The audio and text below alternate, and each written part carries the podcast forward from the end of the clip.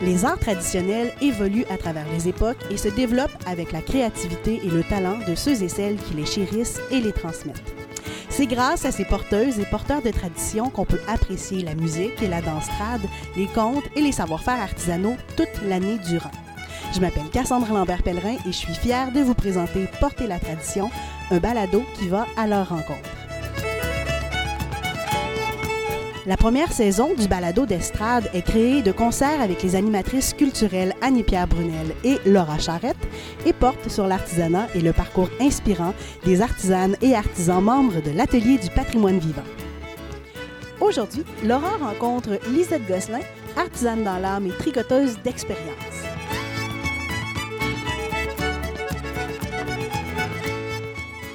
Salut, ici Laura, chargée de projet pour l'organisme Estrade. Aujourd'hui, j'ai le plaisir de rencontrer l'artisane Lisette Gosselin, une artisane qui collabore avec notre organisme depuis plusieurs années maintenant. Bonjour, Madame Gosselin. Bonjour. Pour commencer notre entrevue, est-ce que vous pourriez me parler de vous? Moi, ça fait longtemps que je suis artisane au, euh, au centre de valorisation, alors ça fait tout près de 20 ans. Ça fait plusieurs années que je fais du tricot aussi. Et puis, je fais partie des cercles de fermières euh, de Québec. Alors, ça fait 34 ans que je suis fermière. Et puis, je suis sur le conseil d'administration présentement dans les arts textiles. Pouvez-vous me nommer les techniques que vous pratiquez? Les techniques que je pratique, c'est ça, c'est le tricot, puisque je donne des cours aussi. Et puis, euh, je fais de la couture, un petit peu de broderie. Comme la couture, des fois, je suis capable de donner des explications. Puis, en fait, quand on fait le tricot, si on a une base, c'est plus facile aussi pour apprendre à coudre les, pièces. Puis, comment vous avez appris l'artisanat? J'ai commencé jeune à tricoter, alors j'avais euh, environ 13 ans quand j'ai commencé à l'école. C'est ce qu'on nous enseignait. Alors, ça, moi, vu que c'était ma force puis que j'aimais ça, alors ça fait un petit peu plus de 50 ans que j'exerce ce métier-là. Qu'est-ce qui vous a fait accrocher sur le tricot en particulier? C'est ça que c'est une technique que j'aime beaucoup.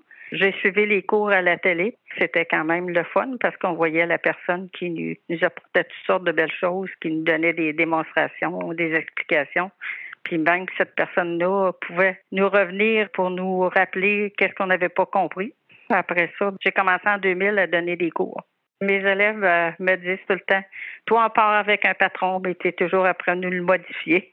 Alors, c'est ça le, but, en fait, de l'exercice, hein, puis c'est de permettre euh, aux élèves d'aller plus loin que des fois le professeur. Puis là, les cours que vous donnez, c'est dans quel contexte? Ben, c'est au niveau des cercles de fermières, puis en même temps, ben, ça permet de faire un bel apprentissage avec les plus jeunes. Parce que le but, nous autres, c'est de euh, d'intégrer des jeunes comme toi, là. Et puis on veut en former le plus possible, mais on quand même, on réussit à en avoir quelques-unes. Et puis, j'ai donné des cours euh, à la maison routier, ensuite euh, au centre de détention Saint-Ville. Les gens sont surpris des fois, mais oui, c'est arrivé. Dans les années 2012 à peu près, je donnais trois cours par semaine à la maison Chevalier. Assez souvent, c'était des gens d'un certain âge et puis ils voulaient apprendre le tricot parce qu'ils étaient à leur retraite. Se détendre un petit peu là, pour avoir autre chose à faire que regarder la télé, en fait. Donc, c'est ça, vous avez vraiment enseigné dans plein de contextes, à la maison routier, à la maison chevalier, au cercle des fermières, au centre de détention euh, d'Orsainville. C'est ça. On peut revenir aussi sur le centre de détention. C'est des personnes qui sont en détention. Les autres, c'était leur loisir, euh, mettons, deux semaines, de venir apprendre le tricot. Et ils étaient contents. il y en a qui réussissaient à faire des belles choses. Tu dis, je sors de là, mais je suis fière aussi là, de leur avoir montré des choses, mais aussi qu'ils aient réussi à les faire. Qu'est-ce que vous aimez de l'enseignement ben en fait, c'est d'apprendre euh, à des personnes. Il y en a beaucoup hein, qui sont créatives aussi, a pas seulement que moi. Ça fait que des fois, il m'arrive mhm. avec euh, des petits pépins que je dois résoudre. J'ai, j'ai pas besoin de mes notes parce que ça fait longtemps que j'enseigne, mais quand même, il y a des fois, ça arrive que j'ai un petit pépin, je suis obligée de faire des recherches pour être capable de combler ce qui me manque pour leur explication. Selon vous, c'est quoi les conditions gagnantes pour créer un bel objet? C'est ça, quand on fait euh, du tricot, l'idéal, c'est de faire l'échantillon.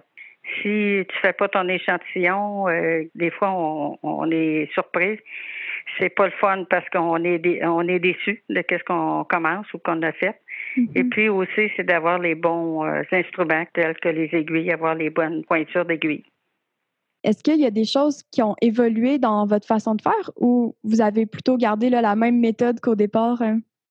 J'ai toujours la même méthode, mais sauf qu'il y a des méthodes de, montage qui est différent un peu de la mienne. Je les apprends pas nécessairement parce que là, moi, ça me servira peut-être plus. Mais celles qui sont capables de pratiquer, moi, ça me dérange pas, là. Je dirais pas, ben, fais-le pas. Moi, je le fais pas, là. Souvent, je les encourage à continuer, malgré que des fois, ils sont capables de me dépasser, comme je disais tantôt. C'est un peu grâce à votre enseignement, tu sais, qui arrive à progresser. Je pourrais dire sur ça, j'ai une de mes élèves aller jusqu'à l'année passée, elle a gagné euh, au concours provincial trois fois. Une belle fierté ben, pour elle, évidemment, mais aussi pour vous, vu que vous lui avez ben enseigné.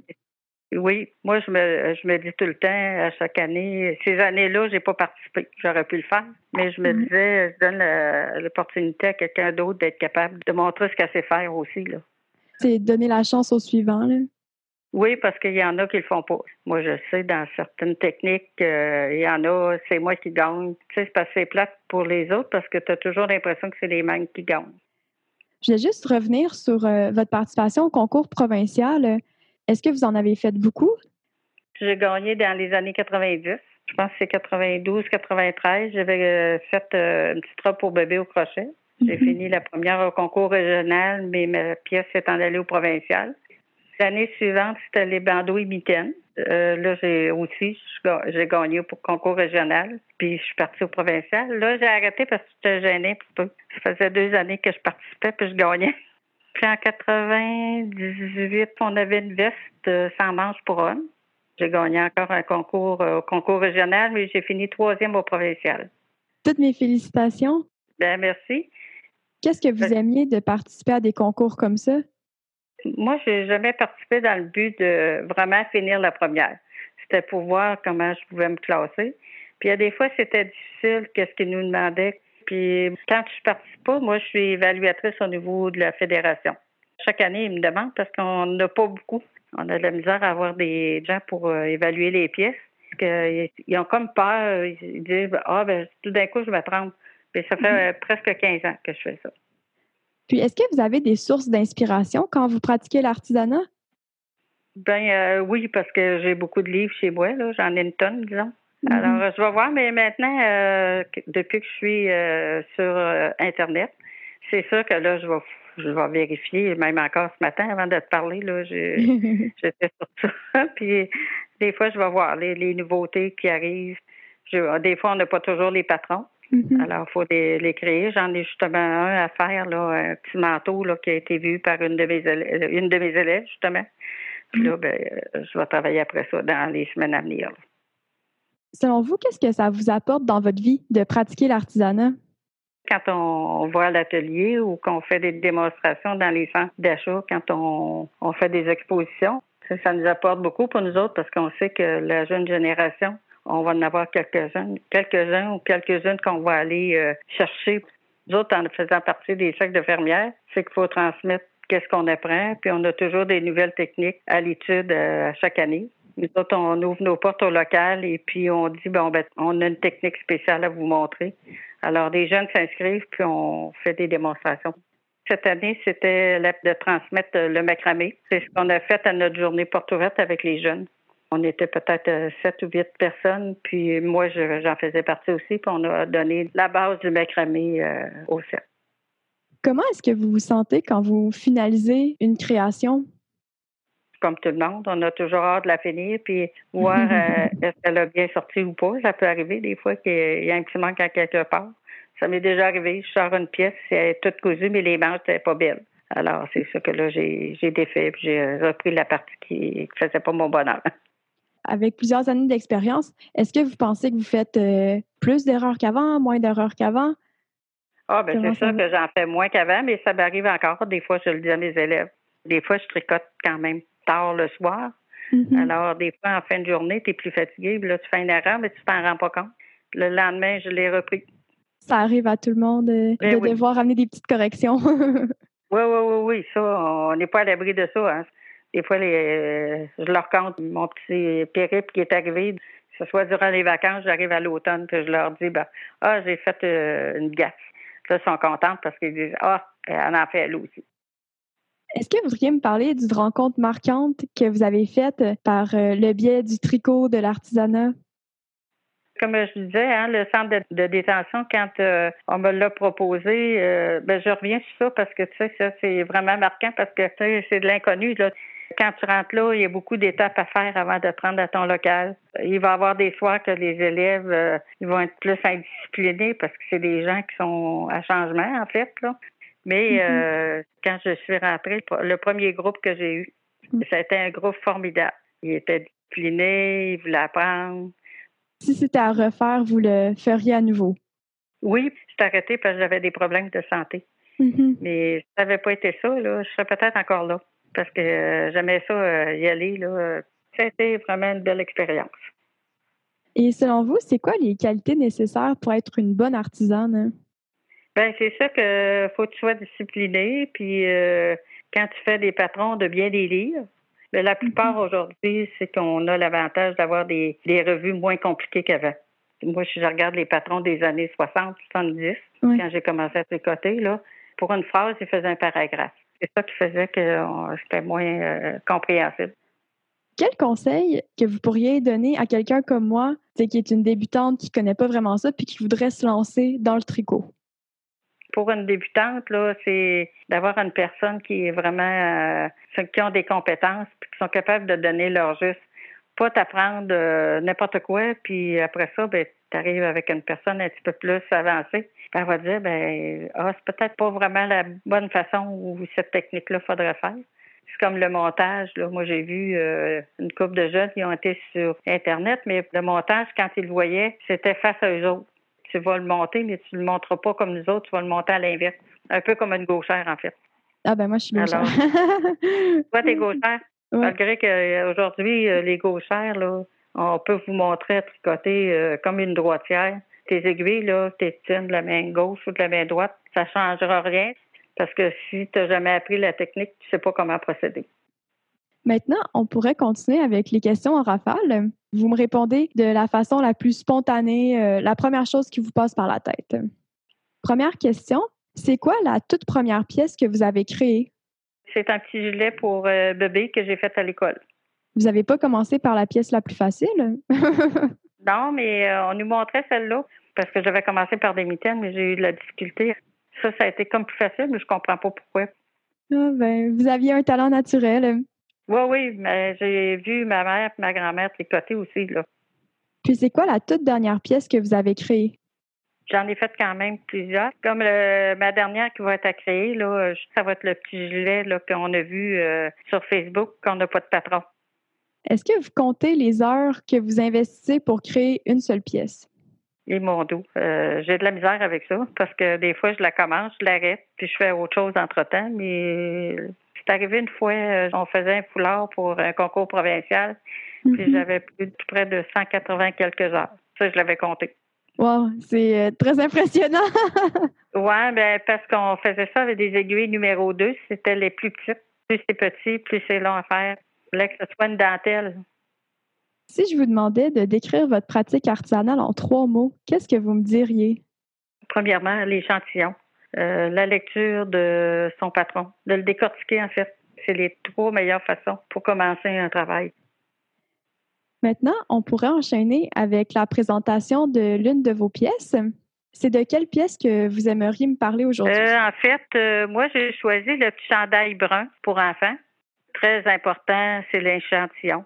Si tu n'as pas la, même laine qui te demande dans le livre, ben, tu vas sortir peut-être avec des grandeurs trop grandes ou trop petites. C'est ce que j'ai fait parce que j'avais pas la même laine que dans mon livre.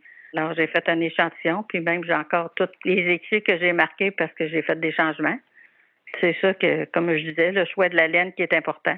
Si tu prends une laine chez Walmart que tu vas payer euh, une balle à 10 ben, tu n'auras pas la même qualité. Après ça, ben, la finition, c'est sûr qu'il arrive tout le temps l'assemblage. Avec ça, je pouvais avoir les deux côtés que j'avais une, petite couture à faire pour la bande. Quand vous tricotez un chandail, vous avez plusieurs pièces à tricoter puis ensuite à assembler. Vous commencez par quoi? C'est souvent, je vais commencer par le dos. Parce que le dos, lui, il va me donner pas mal la hauteur, la longueur puis les, les points à faire. Ça fait ton devant, peut-être qu'il va y avoir une petite différence. Alors, c'est important de marquer nos rangs aussi. par Mhm. rapport à la hauteur, mettons, 13 cm égale combien de rangs. Et puis, euh, de la manchure à l'épaule, ben aussi, quand on a fait le dos, ça nous donne une- un bon avantage pour savoir à quelle hauteur notre devant va finir. Puis après ça, ben, je continue par la manche. Euh, c'est des pièces indépendantes. Puis on fait les petites bandes qui sont à part, qu'on vient coudre. C'est ça la finition, en fait. Puis la bande de colleux. Puis, ça a été quoi le plus grand défi dans la confection de ce chandail-là? Ben en fait, c'est de coudre les bandes. Coudre les bandes puis d'arriver à la même hauteur.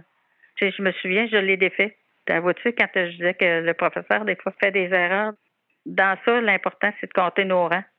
Puis Mhm. peut-être que je je me suis trompée quand j'ai compté ou, ou j'avais peut-être pas fait ma bande euh, le même nombre de rangs. En tout cas, il est arrivé une aventure que j'ai dû défaire.